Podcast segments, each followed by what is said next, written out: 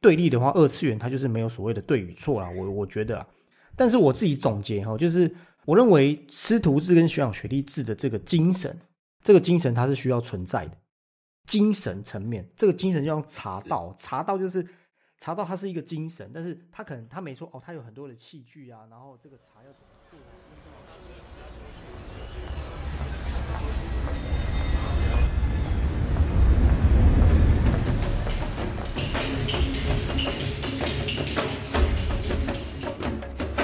醉翁之意不在酒，欢迎回到私房调酒研究室，我是 Martin。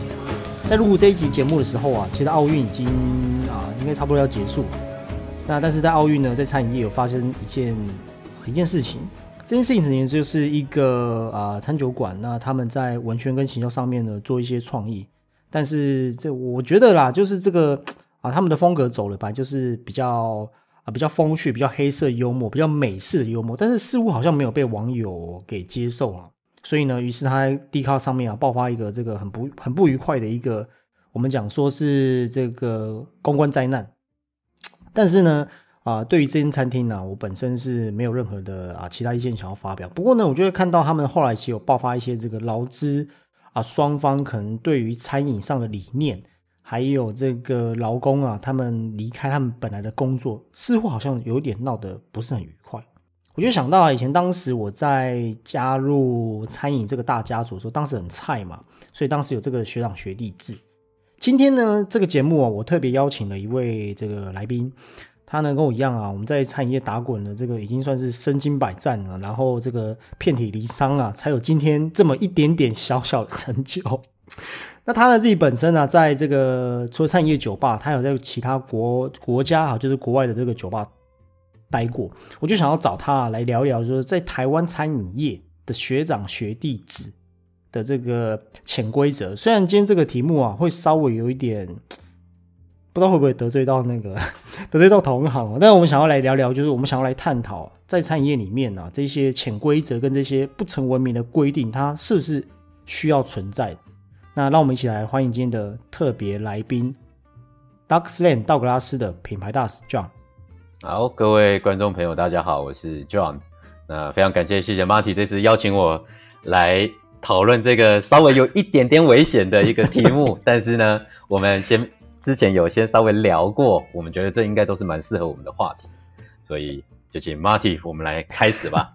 哎，其实我有点兴奋的，因为我我我哎，我想说先请那个 John 自我介绍一下，好不好？因为让大家知道一下，让听众知道一下你的背景。我现在目前的本职是 Douglas Lin 的亚洲区的品牌大使。那我们公司是做苏格兰的独立装瓶厂的威士忌，所以可能有些人会听过我们一些产品，比如说尼美哥啊、牡蛎眼。那在做品牌大使以前，我其实有蛮长一段时间都是在调酒行业服务，也就是从事调酒师一职。那我大部分的时间。其实都是在国外比较多，在海外比较多。那在台湾当然是我的呃一开始学习的地方。那之后我就去了香港、澳门、中国。中国当然待过不一样的城市，然后也有去过马来西亚，然后也去过新加坡做过一些活动。然后呢，最后到二零一九年我才正式加入大哥的司令，从事品牌大使一职。好，那我们就开始进入今天的这个正文哈。第一个想要问这个 John 啊，就是刚刚你有提到说你在很多一些啊国外的国家有待过，那我自己看呐，就是说在在调酒的世界里面来讲哈，呃，第一个我在每个节目几乎都会聊到，就是台湾的调酒师其实在国际上是很很被人家注目的啊，就是说因为在台湾这个四季环海嘛，在台湾算是水果王国，所以我们接受过不同的殖民、不同的教育，所以在国际的啊。调酒的这个比赛当中，都有拿到非常好的成绩。但是国外的月亮有比较圆吗？可不可以请你分享一下，就是你在国外这个工作经验，你看到的是什么？那台湾的调酒师走出去啊，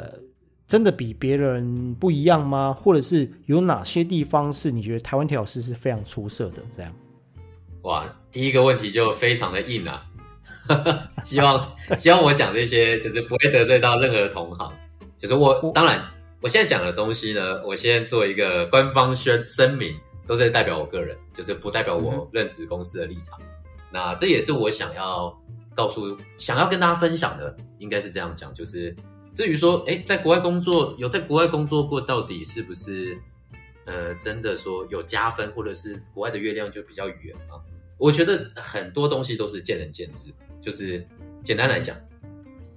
很多人会听到，比如说有些人有 A、B、C 的口音，我就是可能在国外长大的台湾人会讲中文。那有些人会抱着就是啊，那我会想要去问他关于国外文化的东西。有些人遇到 A、B、C 的反应是，哎，我可以去问他国外的东西，我可以学到一些东西。但又有另外一部分，可能是少数，会听到 A、B、C 的口音，会觉得啊你在装，你在装逼。可能有些人会是这样想。那我觉得这都是真的，就是很看个人。那至于说我在国外真的学习到什么，其实老实讲，我觉得只要是喜欢品品饮文化或是酒类文化的人，你去到国外，你是那个是完全不一样的体验。第一个，喝酒的习惯完全不一样。就比如说我一开始去香港，就香港，在香港有一些可能我去的时间稍微比较早一点，因为像现在香港有很多很棒的调酒吧，嗯那我去的那个时候当然也有，可是我比较不熟门熟路，我对跟那些厉害调酒师我也不认识，我就随便去了一间，然后呢，我也想要赶快知道当地的调酒文化，然后我就发现有一杯调酒是我在台湾没有听过的，叫做 Nothing，就是什么都没有的英文 Nothing，然后呢，我就觉得很神奇啊，我从来没有听过这杯酒，可是，在那边有还蛮多酒吧会做，就是做这杯调酒，我就觉得哇，光是一杯酒，我就觉得很可以去明白说酒的世界非常的大，所以我觉得这一杯的话是真的有这杯经典调酒，还是香港的一种怎么讲，就是一种当地才才有的一种种的的的的的 recipe 吗？我觉得，我觉得，其实我没有做过功课，就是我老实讲，那个时候当下我也去查资料，可是我去查到的资料好像没有那么多国外的文献说这可能是一杯国外过来的经典调酒，但我觉得我们可以把这杯讲作是亚洲的经典调酒，就是我觉得应该可以这样说，就像新加坡司令一样。对。那我觉得之后我又去了不一样的地方，我又去了澳门，然后就是赌场比较多，那有钱人也比较多，呃，明星也比较多，因为那个时候我任职的公司是呃有一个专门拍电影的公司的集团旗下的一个饭店里面的一个附属酒吧，我当初在里面工作，那我在里面就认识到了，也不算认识，就是跟一些啊在电影上看到的明星哦会有服务他们的机会，然后实际上去了解这个明星到底是不是跟荧幕面前是一样的人，还是他其实个性更好，或是其实个性不好。嗯然后，但我觉得我在那边并不是学到很多调酒方面的知识，我学到的是怎么样去做人处事。因为其实老实讲，那一份工作是我第一份算是出社会的工作，就是那个时候是我大三，念到大三，我不知道干什么。然后呢，呃，就是也觉得念书念不下去了，刚好有一个机会，我干脆就休学，我就去直接去澳门工作，所以就等于是一个蛮酷的，等于是一个我第一次出社会的一个状态，然后我也觉得很好玩。那个时候我跟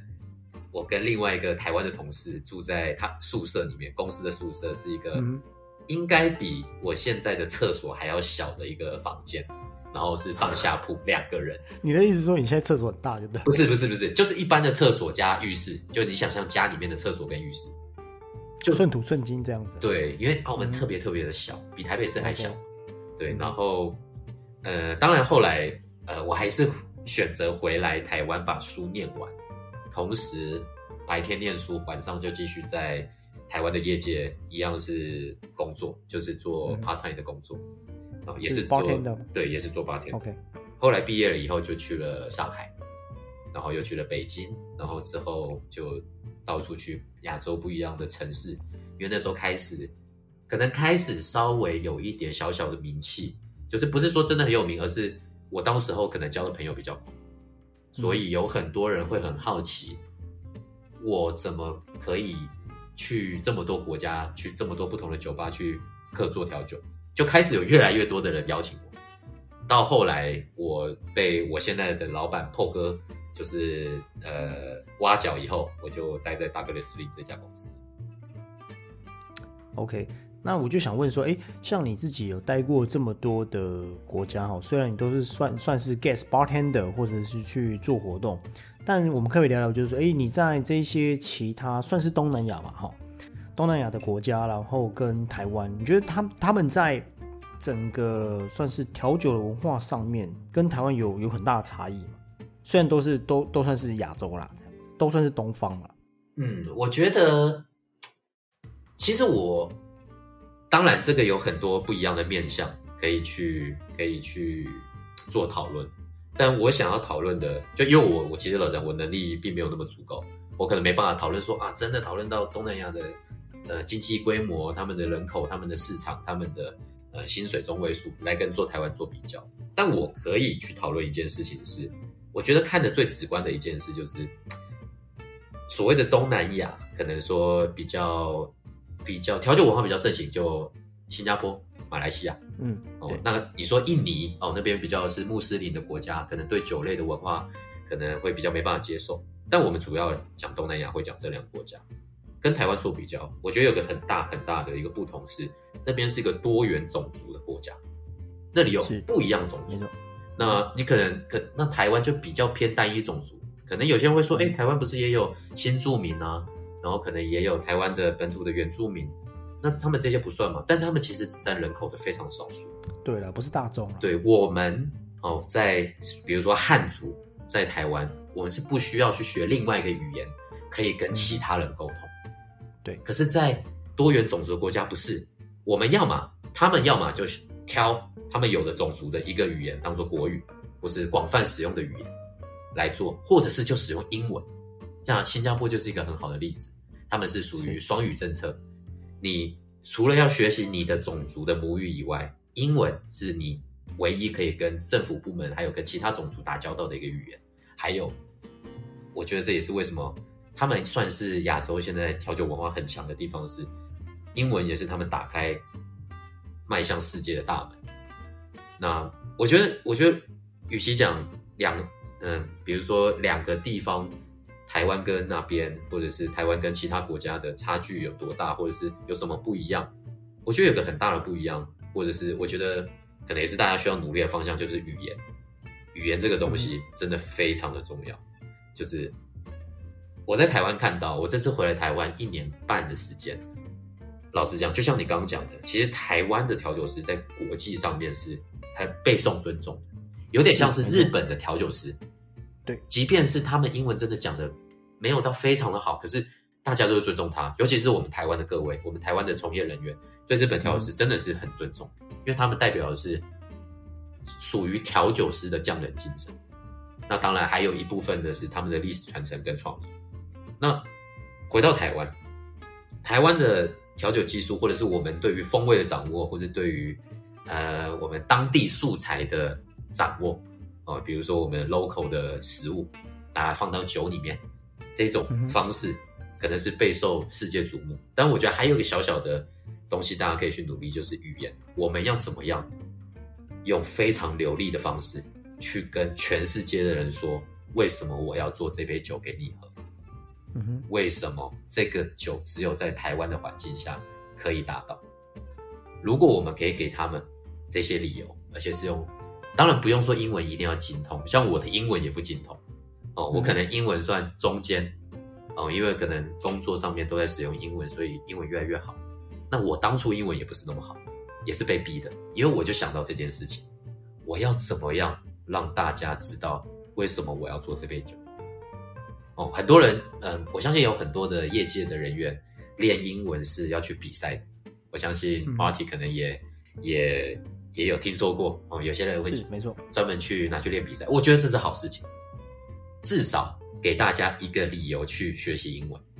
我觉得这非常的棒。但是之后呢，我们要怎么样在日常的生活当中、工作当中，我们去使用英文，我们去跟越来越多人介绍。当有一天这个疫情正式的结束或是趋缓，国外的观光客大批大批的想要去探讨为什么台湾这块小岛可以守住疫情这么长的时间，我们可以用流利的英文去介绍为什么台湾这么特别。我觉得这也是我相信，这也是刚我们讨论说为什么，呃，可能东南亚跟台湾哦中间的一些文化差异，或者是呃一些比较根本性的不同，我觉得是在这里。当然了，这是我个人的建议，个人的个人的看法。OK，好，其实这个节目啊，为什么会想要请邀请 John 啊？因为 John 他自己本身在有不同的国家待过，这第一个。另外一个是他其实自己本身呢，不是只有在一家店里面做调酒师，而是顺着 Ducksland 这个品牌去做推广，所以你一定可以跟很多的调酒师去交流啊，无论是在台湾的这个北中南去做客座，那客座的话，一定这个就是一个。我我觉得这是一个思想的交流了哈，那不只是说调酒技术的一个互相切磋。好，那我们刚前面有提到哦，这个台湾的餐饮业，我我觉得应该就是说，整个这个这个面向很广。我们今天没有办法说在一个节目里面就去诠释所有我们所想要探讨的深度。但我总有一个观念哦，自己本身呢自己做过餐饮业十二年，那我就一直觉得说，服务业好像都很容易被欺负个半死。好，但是只是说酒吧呢是在餐饮里面其中一个细项，因为可能有铁板烧啊、日料啊、西餐厅啊，还有很多的这个，比如说无国界的创意料理、无菜单，很多。只是说酒吧呢在餐饮业只是其中一个环节。在这次疫情呢、呃，就有人在讨论说，餐饮业卖的到底是服务，还是卖的是产品？在这之前，我先先讲一下哦，就是说每一个人他们对于一件事情的这个真理，还有这个核心价值是不同。那调酒师呢，他有点像厨师，又有点像服务生，因为调酒师他是要把这个算是产品的制造者嘛，然后又需要经过呃 service 啊，就是说这整个服务的过程，去让客人啊、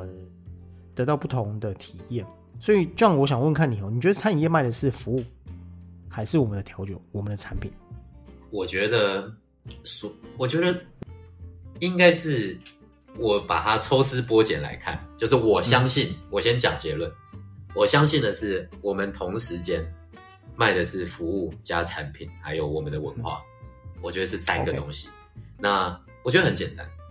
如果说假设我今天我要吃一碗卤肉饭，那有很多不一样的方法可以取得，我自己做也可以啊，我自己做对还更便宜。可是大家不会想要自己做，可能有两个点，一个是我做的不好吃，一个是我做很浪费时间，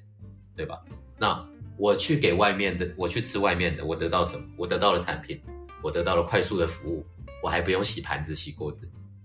那我卖的的确是服务，那当然这个服务有很多不同的层次，就像我刚刚讲的那种，呃，去让你去减少哦自己服务自己的时间，哦，这是一个。OK，另外一个是，你在这个空间，你在这个餐饮空间里面受到这样的服务，你觉得快乐？那当然，这个可能就是可能我跟 Marty 会比较很有同感，就是可能用一样的服务方式，在不同的人的情况下，那个效果不太一样，因为每个人想要的东西，对吧？是没错，那我觉得我的结论还有第三个，简单来讲，为什么还有文化呢？我觉得这要提到，就是可能我跟 Marty 做比较久，或者这个会听这个 podcast，有些人是做可能我们酒吧的或者做调酒师比较久的时间的人哦，像我们这些人，我们有时候常常是在社会中的弱势。如果你说服务业是社会中的弱势，那可能做调酒是社会中的弱势的弱势，就是就是以正常我们这个社会的观感来看，说不定、嗯没错，很多人是这样想。我先讲，包含我我妈都是这样想。那为什么我会特别想要提说，我们卖的除了前面两者以外，第三个还有文化，就是我们要怎么样让他们知道我们的职业是实际上，你也可以说是一门艺术，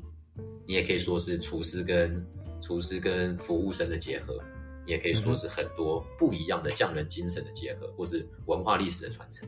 我们要怎么样让他们愿意了解？就是我们要先卖我们的文化给他们。就像那个时候，呃呃，第我举一个例子，就比如说第二次世界大战结束之后，很多国家都已经毁掉了基础建设啊、人口啊，blah blah blah。那时候美国就有马歇尔计划，那他卖的，当然他一开始是用钱来帮助我们或者帮助其他国家基础建设，但他其实想要做的是去卖他们的价值观、他们的文化。那以后我们可能在从事商业，就会遵守他们的准则。对他们来讲，这也是有利；对我们来讲，可能也是一个比较快发展哦，把基础建设建好的机会。我觉得同样的道理，我们先卖给大家一个文化，所有的一般的消费者、正常的台湾人们，他们如果只要有百分之一的人觉得我们这个文化有点意思，我觉得我们就赢了。所以这就是为什么我觉得服务要做好。你当你服务不要说做到一百分啊，真的把把那个客人当上帝，我觉得这都是没有必要。但是我们基础六十分先做到，剩下的四十分，我们可以用独特的方式，不要那么死板的把文化去卖给他们，弥补剩下的四十分。只要有百分之一的人认同我们的文化，我相信很快的我们就不会是社会中的弱势。其实你刚刚这边提到，让我想到那个我自己本身是有在追那个超立方，哎，你知道超立方吗？我知道影评人，对影评人超立方啊，那超立方跟那个那个古阿莫对不对？他们两个就古阿莫就是比较北兰呐，比较搞笑啊。超立方它里面是会去分析所有电影里面的一些细节。那最近你知道漫威啊，还有这个 DC，包含这个呃自杀突击队第二集集结上了，我有看过。其实里面它有一些宣扬一些你刚刚提到的呃那那段历史啊，就说其实美国他们做这些英雄片是为了什么？事实上，他背后他他认为啊，有一些是去给其他国家洗脑，是美国就是一个正派、正向、英雄主义的哦，对。但但是这个这个这个话题就不是我们的专业了，是只是说我刚好有想到啊，这个你刚刚有提到说，哎，这种这种卖的是一种文化，卖的是一种啊思想的传承。好，那这个我们开始把慢慢慢慢把这个主题哦切近一点，就是说。呃，你自己本身在这个行业也也蛮久的哈，那你说老呢也没多老，但是说年轻呢好像也不是年轻，但是就卡在上不上下不下的中生代哦。我相信你经历过很多的酒吧，其他不同国家文化的洗礼，然后不同 style 的这种啊制作饮品的方式啊服务，我相信你应该很了解，就是说在台湾的酒吧的整个行业的现况，包括我刚刚前面在节目啊开头有提到的，疫情过后啊，我发现。呃，在整个消费者模式上面，然后大家对一件事情的看法都有一点点不太一样。那我想问康 John，就是说，哎，你跑过那么多酒吧，包含是这次的疫情对于整个啊旅游业、餐饮业有很大的冲击，你怎么看待现在台湾整个酒吧行业的现况，或者是未来趋势？我觉得现在这个疫情，我相信有很多人跟我讲过一样的话，就是这个疫情就是一个暂停键。那，你可以说是行业的暂停键，或者是你说，如果把它放在一个人身上，它就是一个 gap year，就是比如说你大你高中升大学那段时间，很多人会荒废。哦，像我，我大高中升大学我就跑出去玩，但很多人，你刚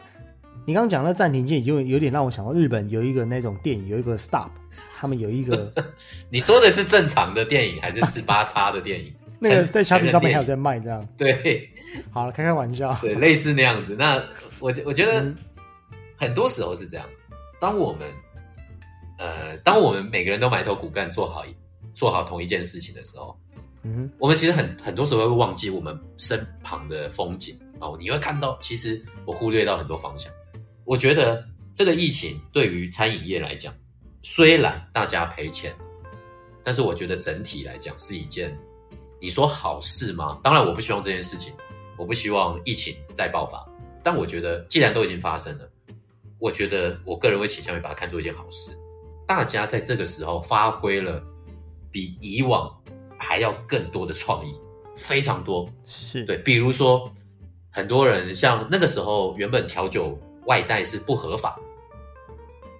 后来变成说，哎，暂时合法以后，开始大家有很多的创意。怎么用最符合成本的方式？即便是用简单的包装哦，我要做外卖嘛，没办法调酒，没办法做的太花俏，也没有选择杯子的权利。那我要怎么把它卖出去？哦，我要用什么样的方式？开始有越来越多的人从产品本身哦，还有成本本身去开始去思考这件事情。还有一个行销，当你没有 walk in，就是没有路边走进来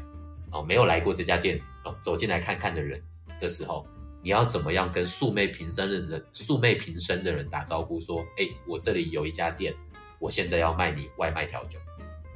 就开始做网络上面的行销。这也是我觉得这会是一个很大的转型，因为老实讲，我觉得台湾调酒师可能我去过的那些店来讲，大家都还是比较走向一个匠人精神，就是我做这家店，我做这一家店的调酒师，我想做的就是我做好我眼前的每一杯酒。那当然，嗯成本的考量下，我可以的话，我就把酒做的最好喝。哦，大家都还是比较属于这种匠人精神，这是一件好事情，非常非常好的事情。但是这个疫情开始以后，我觉得大家会去重新思考，我们可不可以去兼顾除了匠人精神以外，我们还可以是生意人，我们可以哦这个是、超重要的，我们可以是行销人才，是我们可以是简单的设计师，我学简单的设计，我做好以后，嗯我可以更方便的跟设计师沟通，对不对？我可以是一个 YouTuber，我可以是个 pod 呃 podcast，对不对？就像 Marty 一样。那我觉得这这是一件呃，既然都已经发生了，我倾向于把它当做一件好事情。对，OK，好，哎、你刚刚讲的有一些内容，我自己蛮蛮蛮认同的哦，就是说，诶其实我们没有套好，对不对？我是有先给你题目啦，对像你刚刚提到说，呃，我我自己的观点是，疫情它让它呃，怎么来形容？就是说，疫情它在各行各业来说，它是推动、加速让这件事情变得更好啊。比如说，最近有很多的这个调酒的线上课程，然后我们把事情帮搬到网络上来做。还有你刚刚有提到，就是说，哎，调酒师以前可能就是说，他可能会，嗯，我没有恶意，但是就是说他可能会局限在，就是说我只要把我的东西做好。但是你知道，现在尤其是疫情过后，网络跟线上还有行销这件事情，它好像好像已经占据很多很多这个啊、重要的角色。就是说，你东西好，没人知道你名字，没人知道你在干嘛，坦白讲就没屁用嘛。是这以以以前可能就是说哦，你的东西很好，大家会慕名而来。可是实体店面它在疫情当中的确是受到非常非常大的冲击。对，OK，好，那就谈到我们刚刚有提到说这个奥运的这个事件嘛，那嗯，我们听到就是说公关啊、行销这件事情，它可能是是尤尤其在这疫情期间，它势必是要在网络上发生。那其实呢，我自己来看待就是说啊，这个议题啊，其实要谈这个议题之前呢，我自己其实思考很多的面向啊。第一个，我们自己本身身为餐饮人，我认为餐饮业的这个同行、老板、呃创业者、业主是真的很辛苦，因为我有我有一些兄弟，他们自己本身不是从事餐饮业，他在台中做这个呃就是螺丝帽，螺丝帽组组组装这个零件的公司，那他是公司的副理，业绩没有降，反而成长，因为他们是卖到欧洲跟啊、呃这个欧亚大陆的国家，它不会像餐饮业这么的虽小。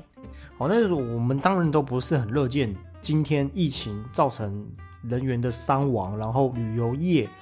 餐饮业这些呃，我我们的这些同行他们遇到像刚比如比如刚刚这样说这些这些面临的状况了哈。但是就从这次奥运这个事件呢、就是呃呃里面爆发出了这种所谓的可能有一点有一点点学长学弟制，然后劳资双方可能有一点点不太愉快。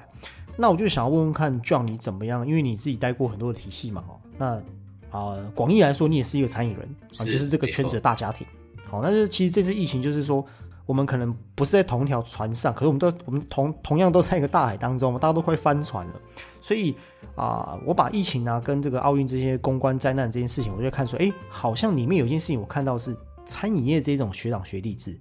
这一种你离职我就跟你好像有点变成是敌对敌对敌对的这种对的这种状态，你你怎么看待这样的文化？它该它该持续吗？它该它该被传承吗？在餐饮业真的是，当然我知道说不一定只有餐饮业啊，就可能有一些啊公司行号可能，毕竟可能同这个同同级之间会一些勾心斗角啊，这些可能都会有。但是我有特别发现说这件事情在餐饮业里面特别严重。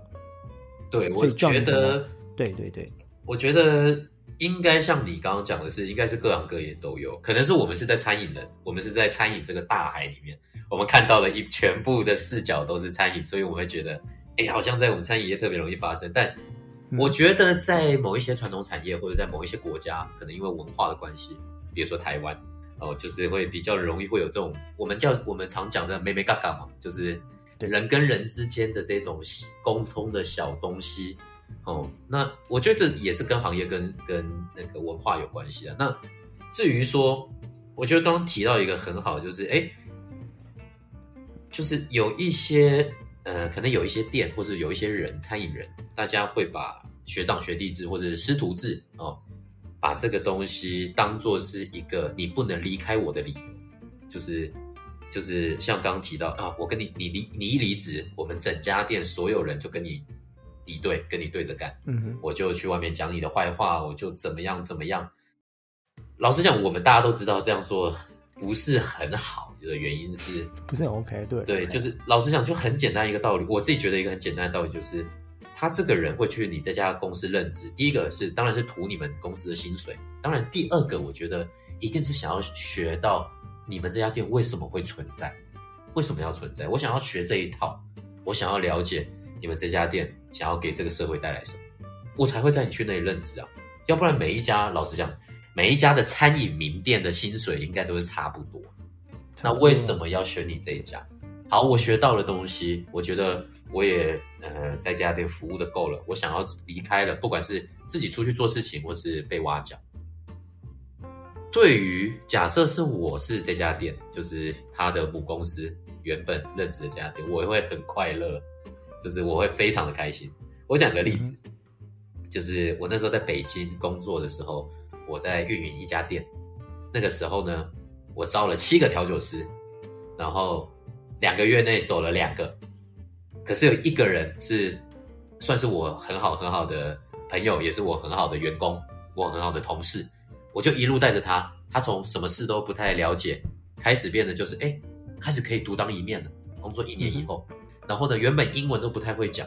他在那个环境，英文变得非常讲得非常的好，我都很惊讶。他有一天跟我说他要走了，我说，呃，什么时候？你想要什么时候走？公司的呃呃规则是至少要三十天以内，呃，三十天以前要提离职。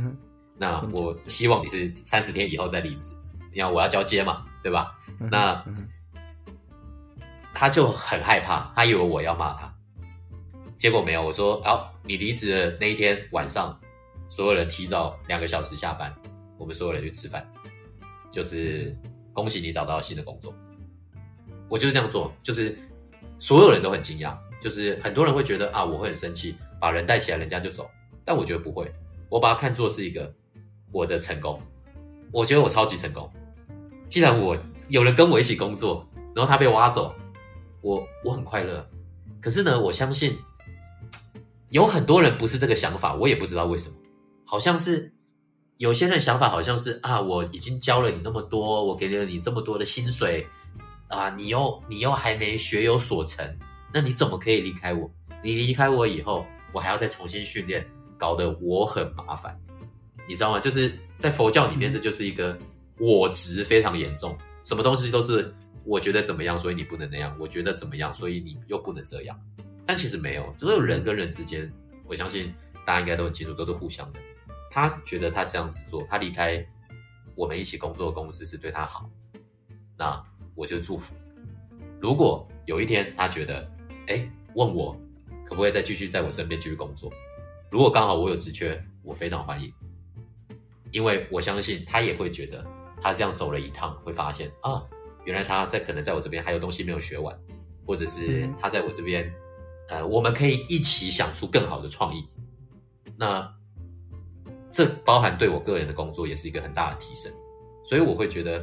很多人会把一个人才的流失看作是一个很大的失败，但是这个失败是他不能接受的，他就把这个失败的情绪转嫁给要离开的那个人。但我觉得应该是反过来，这是一个很大的成功，就是因为你带出一个很棒的人，所以他才有人要要他一起工作。对，这是我自己的想法。其实我我自己我大概分享一下我自己的的的观点啊，就是说，嗯，刚刚我们前面提到这些呃学长学弟制啊师徒制，就我觉得这是一个，其实这话题会比较 怎么讲？就是说，其实我这这有点像早早期师傅哈，就是早期在那个年代可能没有这么多蓬勃的啊什么什么现现在 FB 啊，然后 YouTube 可以可以学习东西，当时你要学东西真的就是一对一啊。实体面对面的的的传承啊。那但是变成说，呃，可能对于资方来说，就是你来工作是，哎，我给你钱，我要教你东西。好，那那对于劳方来讲，就是，哎，我也有付出啊，那我在我也有付出我的时间啊、那我上班可能我讲比较正常的，就哎，我也有我也我也有很认真啊，那为公司带来盈利啊，我就是你的被动收入啊，你请我当员工，我帮你赚钱，所以这个一对一是很很对等的。但是呢，嗯，这个我觉得在在对立的状况之下，他很难可以去有一个结论。也就是说，比如说，比如说，呃，老公跟老婆，上司跟下属，老师跟学生，老板跟员工，哦，就是就是这样，他会比较属于一个一个一个哦，犯人跟小偷，他就是对立的。但是对立的话，二次元他就是没有所谓的对与错啦，我我觉得啦。但是我自己总结哈，就是，嗯。是我认为师徒制跟学长学弟制的这个精神，我我我很我很我很少表达自己自己的意自己比较正确的意见。我觉得这个精神它是需要存在的，精神层面，这个精神就像茶道，茶道就是茶道，它是一个精神，但是它可能它没错哦，它有很多的器具啊，然后这个茶要怎么做啊，温度要多少，但是其实茶道它事实在讲的是一个人的精神，一种体悟，一种体验。我觉得这这个部分它是需要存在的，但是时代真的不同了，就是说，现在年轻人他们他们学东西其实很容易啊，而且我就离职啊，而且现在可能又有很多啊劳资双方的一些权益也比较透明化啊，政府他可能对于劳工啊，他们知道整个国啊台湾整个啊经济体的状况，所以啊，比如说这个一零四可能会说啊，你没有四万，大家应该知道嘛，就是一零四你没有超过四万，你是要秀啊，你是要秀出来。这一些政府码它都一直有在。对对对，他都有在推动嘛。但是我认为在实际的执行上面是需要被改革的。就是说，我们对于尊师重道这件事情，我觉得你知道，你有没有看过周星驰电影？老佛爷是放在心里面，不是放在嘴巴，就有点类似。就是说，哎，你对于这个，我不知道 John 你自己认不认同？我觉得精神它是它是需要存在，但是这种臭干懒雕，这种已经有一点触犯到法律。对，然后边缘的这一些言语暴力，或者是甚至是可能有有肢体的这些接触，我觉得他需要真的需要调整啊，因为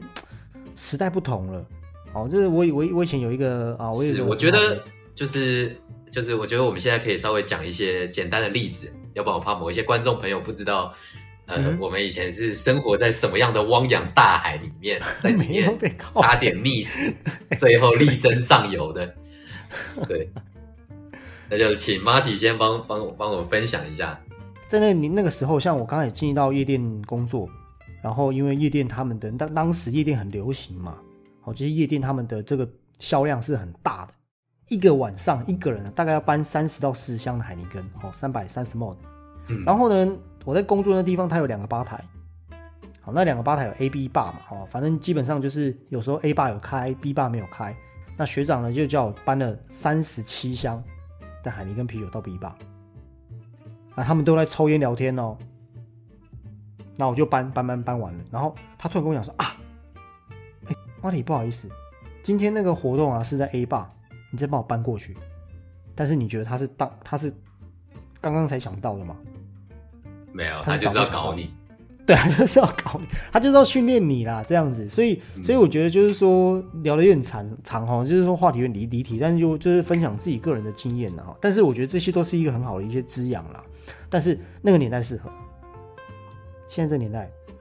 不太适合。这样呢，你自己本身有没有什么什么经验分享，或者是你有看到？我觉得，我觉得我比较有印象深刻的是，那时候我也在呃夜店任职的时候，也大概八九年前那个时候了。然后那时候一开始也是十八，那个时候我记得我十八岁，呃十九岁，十八岁十九岁的时候，然后因为那个时候有个概念，我不知道 Marty 有没有听过，就是啊，你想要当调酒师，一定要先去夜店做做看，你要学习做事情的技巧、速度。啊 OK，对，就是那个速度有，速度对对对这个有了，对，有，因为那个速度是真的有差。对，对，就是我到现在我都觉得，哦，那那那可能那一两年的经验，我真的受受用无穷，真的是速度也被超起来。但是我那时候刚入职，你说哇，很年轻，我什么事情都不知道，我白天我还要还要念书，然后晚上就是想要赚个小小的薪水，然后去工作，顺便学一点东西。因为我觉得做调酒师很酷。那时候我纯粹就觉得只是做调酒师很酷，那我要去做做看。嗯当然一开始怎么可能让你调酒？你就洗杯子嘛。然后呢，那个时候我在的夜店呢、它的吧台是一个长方形，很大很大的长方形。然后呢，里面总共有四个工作台，就是大家可以一次可以有四个人在调酒，四个出酒口，对，四个出酒口。嗯然后呢，因为是吧台嘛，然后又是夜店，很多人在那边，呃，会抽烟，要吸烟蒂啊，然后呢，要杯子啊，要点酒啊。可是呢，那个时候我还没有，那个时候 menu 要考试，就考价格，我才可以接、接单子，就是哦，给我钱，我去跟 cashier 讲，哦，然后再跟学长们讲说，哎，他要什么酒，帮我出给他。那时候我都还不能做，可是就有客人会一直问我嘛，哎，这个我要买这个酒。因为你站在里面嘛，对就抓抓来就问嘛，对，，消费者也不知道，然后我就会，我其实都会很有礼貌的说，那个呃，那个可以去找我旁边这一位，很近，就离我很近，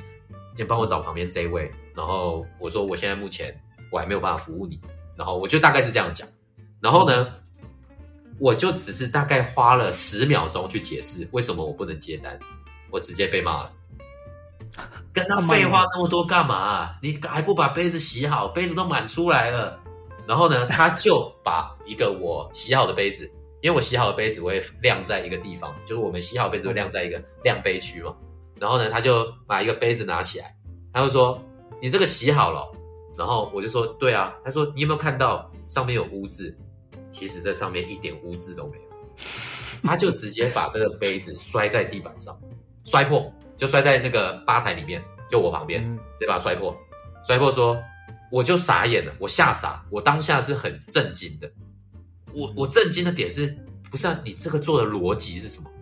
就是不是你摔杯子跟我们目前现场已经忙到一个不行，你摔杯子这个会有帮助吗？我当下震惊，嗯而且他又很凶，哦，我就很害怕嘛，对不对？我也是很害怕一个，然后呢，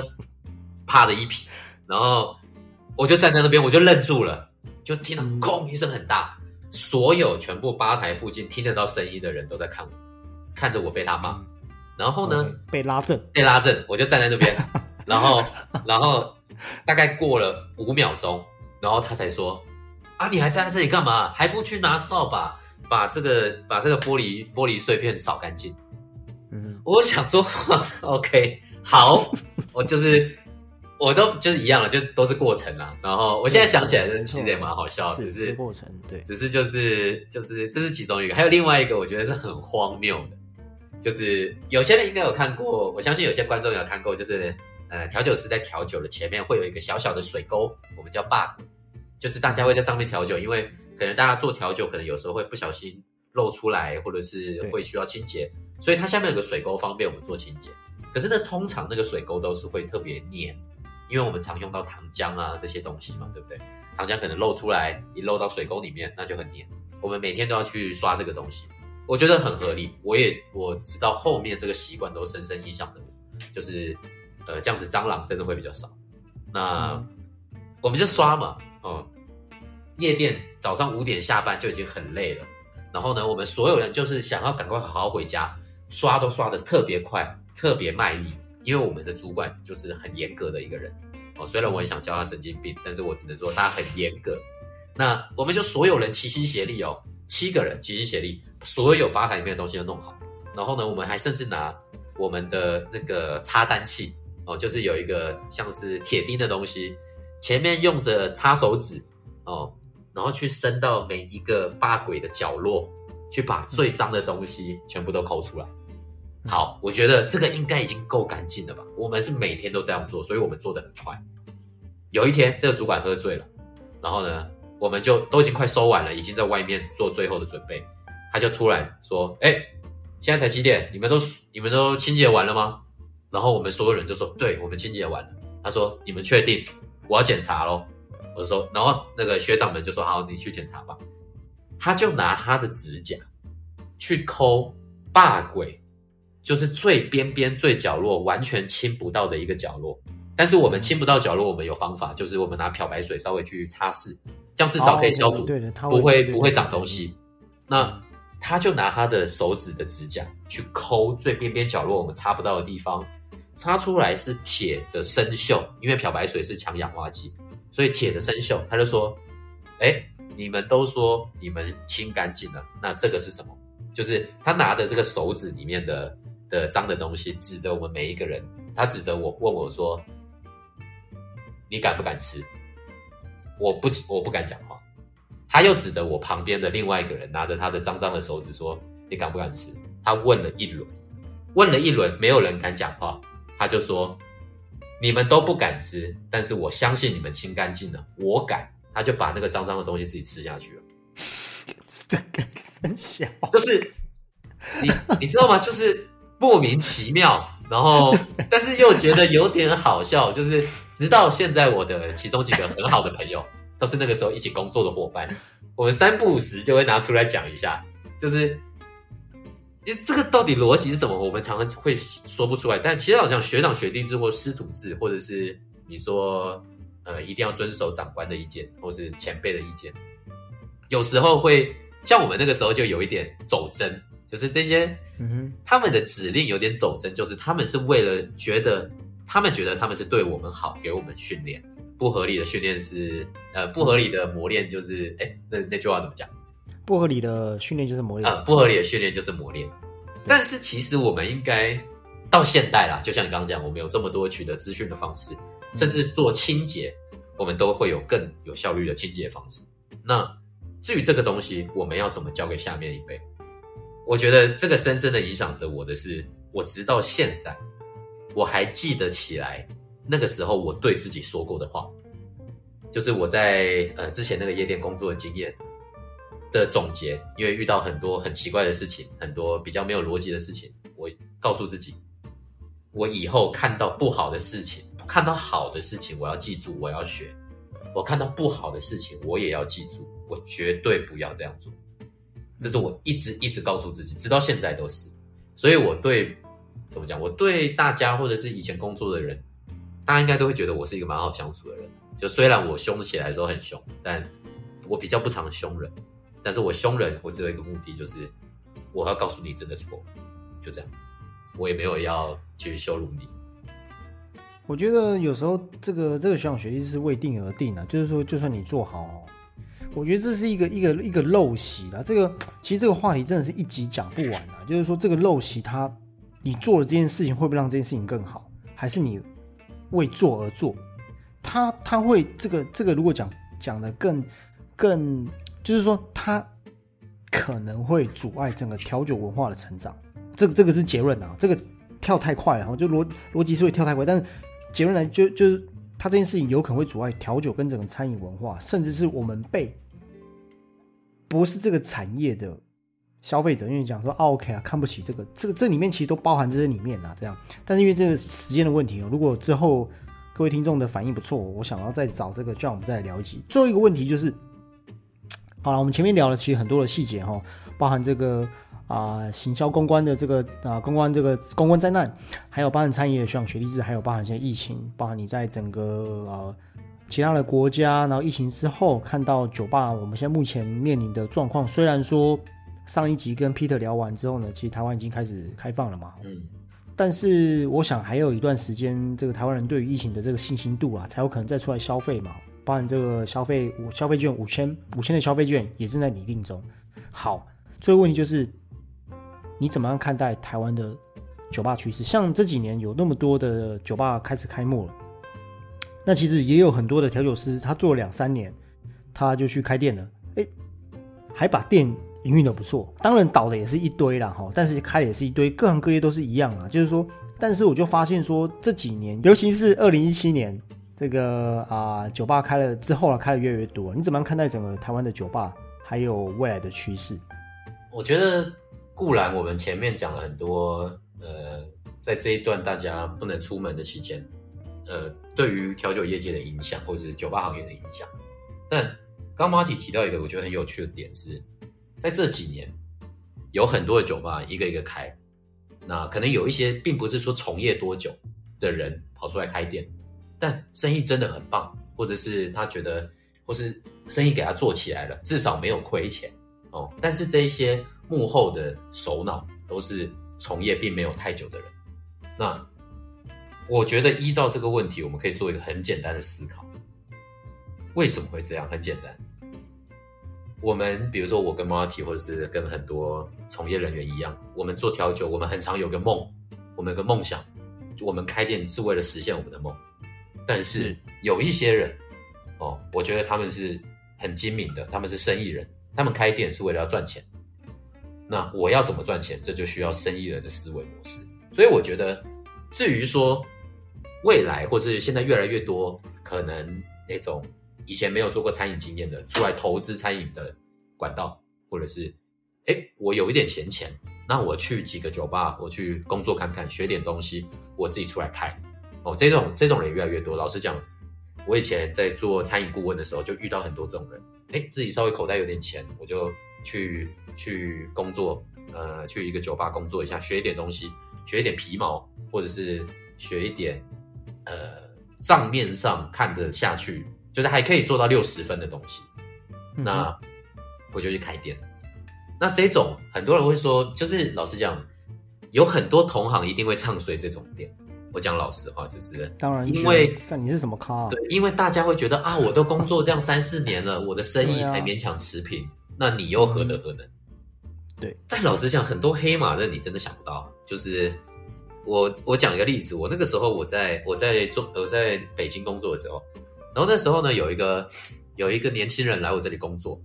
然后我大概跟他一起工作了三个月，然后他说他要离开了，我说 OK，我说没有问题，哦，又没有绑什么终身契约，他也他也很怕说我会骂他，我说不用了，我说那你之后你有找到下一家工作吗？他说他打算自己开，他要回老家开店，就是那边很流行是，比如说你是在二线三线以下的城市，你想要在那边开店，你都要去大城市学习，这是肯定的啦。如果是我们也会这样想，哦，就是。总要去京城混一混嘛，就是我们在台湾的话，就是总要去台北混一混。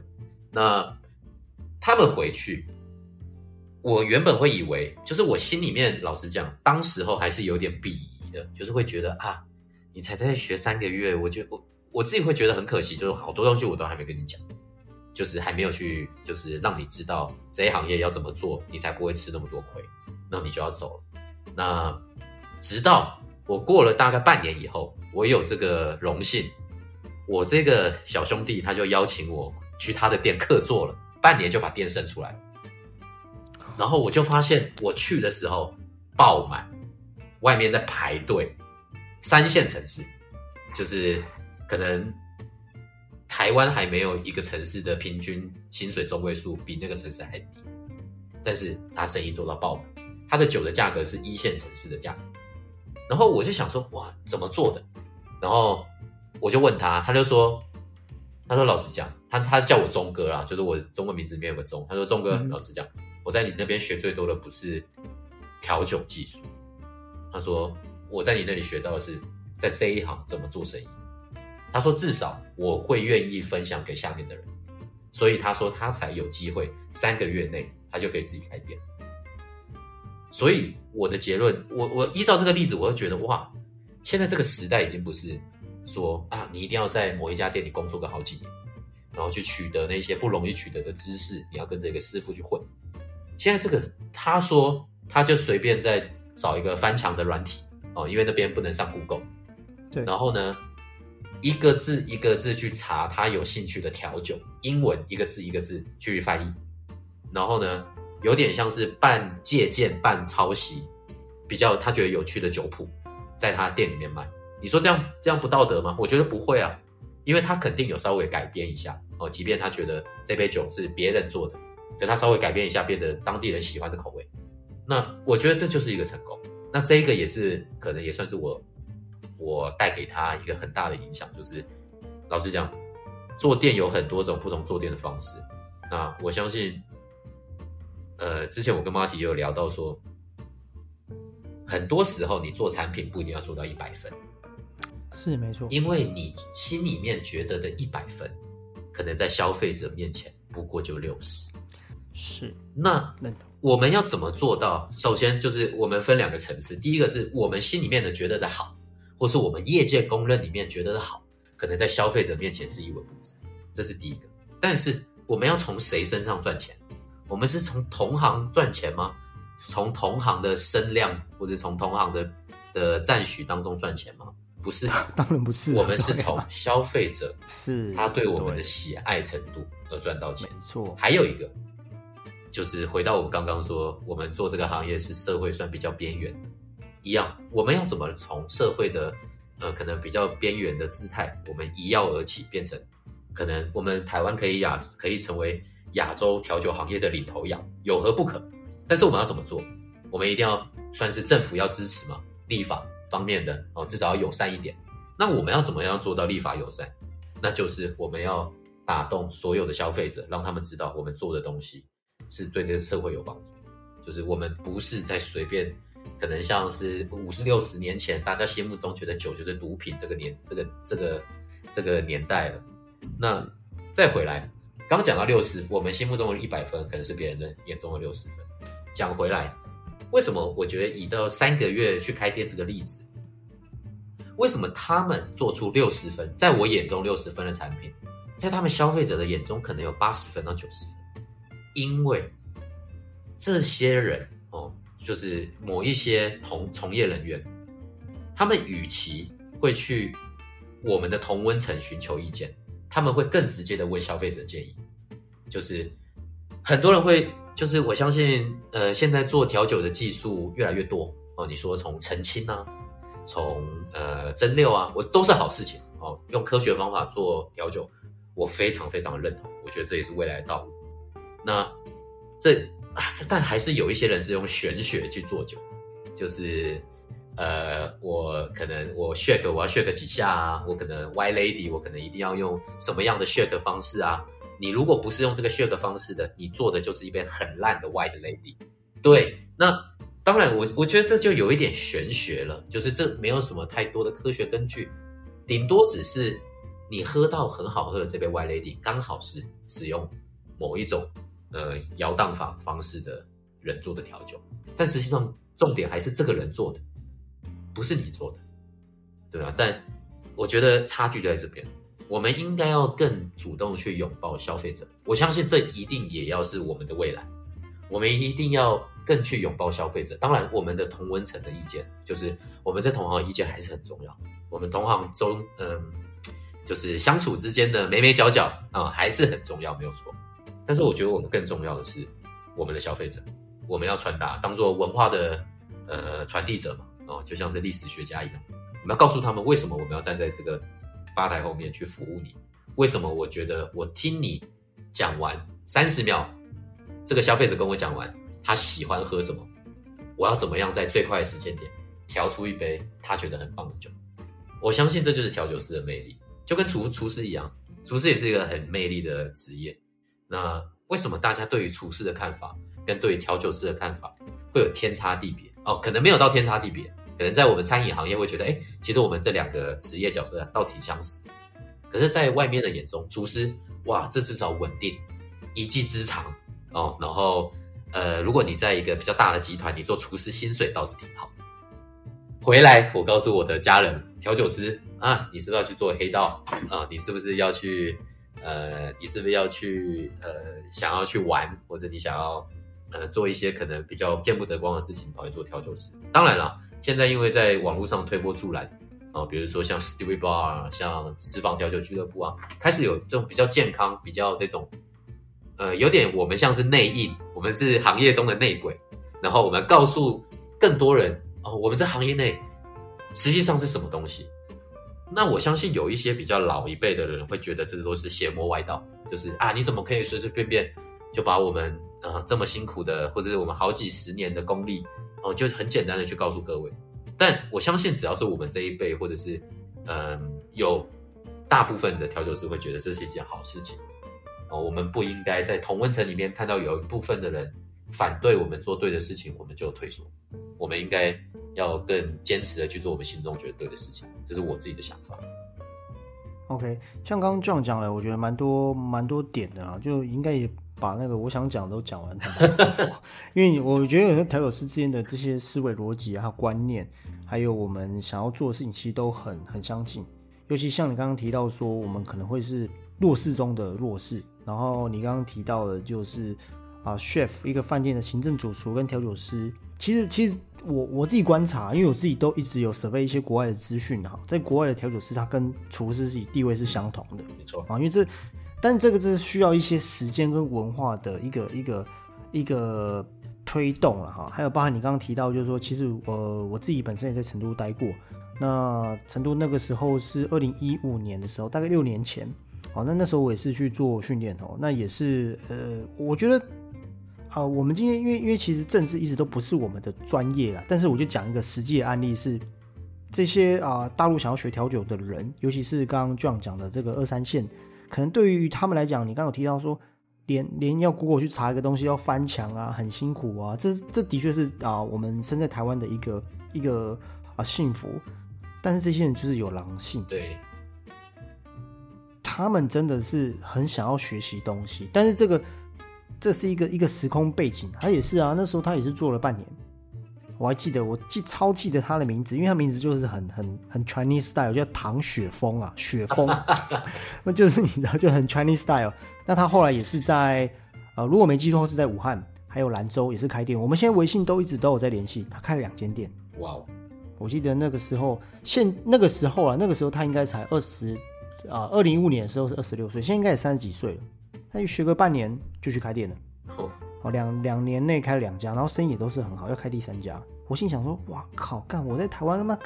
开店都怕的要死，你怎么在那边可以起来？当然，我们这是讲过往的一些一些经历了哈。但呃，好总结一下哈，就是我们把它拉回来，就是说，哇，我们今天有聊到很多，从这个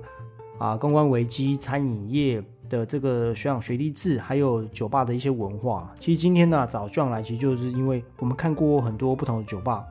那我们其实现在也不是固定只是在一家店，所以我们可能这跟这些调酒师接触，还有包含你在国外的一些经验，我觉得这都是一个非常好的分享啦。无论说听这个频道的你是，其实我看数据呢，大部分应该都是可能刚进这个行业的调酒师啊。同行我不确定有没有在 follow 这个频道啊，可能。自己本身工作也很忙啦，那自己的店务要处理，但也有很多的这种末端的消费者，哦，因为后台其实他有一些数据可以抓，他们都会想要了解说台湾酒吧的整个文化。那除了 Studio Bar 以外，还有一些其实还有很多的自媒体都一直不断的在 push 这样的一个啊文化然后这样子。所以啊，今天非常谢谢 John，我们今天其实聊了非常非常多，这应该会是啊这一集里面的时间最长的。哦，因为我觉得我们今天聊了很多的话题都非常重要，听起来好像不是一个实质的经验，但是好像这些经验呢，对你来说又是你如果想要从事这个这个行业啊，你想要多了解酒吧的话，我觉得这一集是超级干货，就是说可能在啊业界他不会不会跟你聊的一些话题啦，哈，就是说你可能可能在那个一些频道里面应该，因为我们今天讲，其实我们已经算是很含蓄了，对我们今天我们今天嗯。就是老实讲，我我就是透露一个小秘密，跟当然做节目，我们前面会先蕊过嘛，只是，但当然我们那个时候在蕊的口吻就不是现在这样，我们现在当然是秉持着一个比较政治正确，不要去伤害所有，对，不要去伤害个别的人的心情，我们比较去指出，嗯，某一些事实，我们自己的看法，还有什么样解决方案。对，那当然啦，那个时候我们在蕊的时候是会举例子。那我不觉得，我不觉得我们讲这些例子会对我们这个行业会变得比较好。对对对，对，没错，是重点。就是即便我们说好像说出一些八卦，我不觉得这会对我们整个行业是好事，这只会撕裂这个社会。就是我们这个行业明明就已经这么，嗯，也不能说不团结，就是已经这么末端边缘。那我们如果又不团结，那这个就更惨了。对啊，我们在蕊的时候，其实我们就我跟 John 其实就是我们思考到很多的一些层面啊，就是说。因为其实自己我本身做这个做这个品牌，我也是很喜欢很喜欢这个产业。那像刚刚讲的 Stupid Bar，他们一直也在推广。那我就想说，哎，不然我就当个常进人。我不太想，因为长得也不是很帅，你知道吗？就不太想要露面。但是我想说，哎，我可以用不一样的方式来推广这样的文化。好好，OK，今天非常感谢 John 哦，那个你你桌上那个威士忌都还没有喝完。没有，我已经倒了好几杯了。我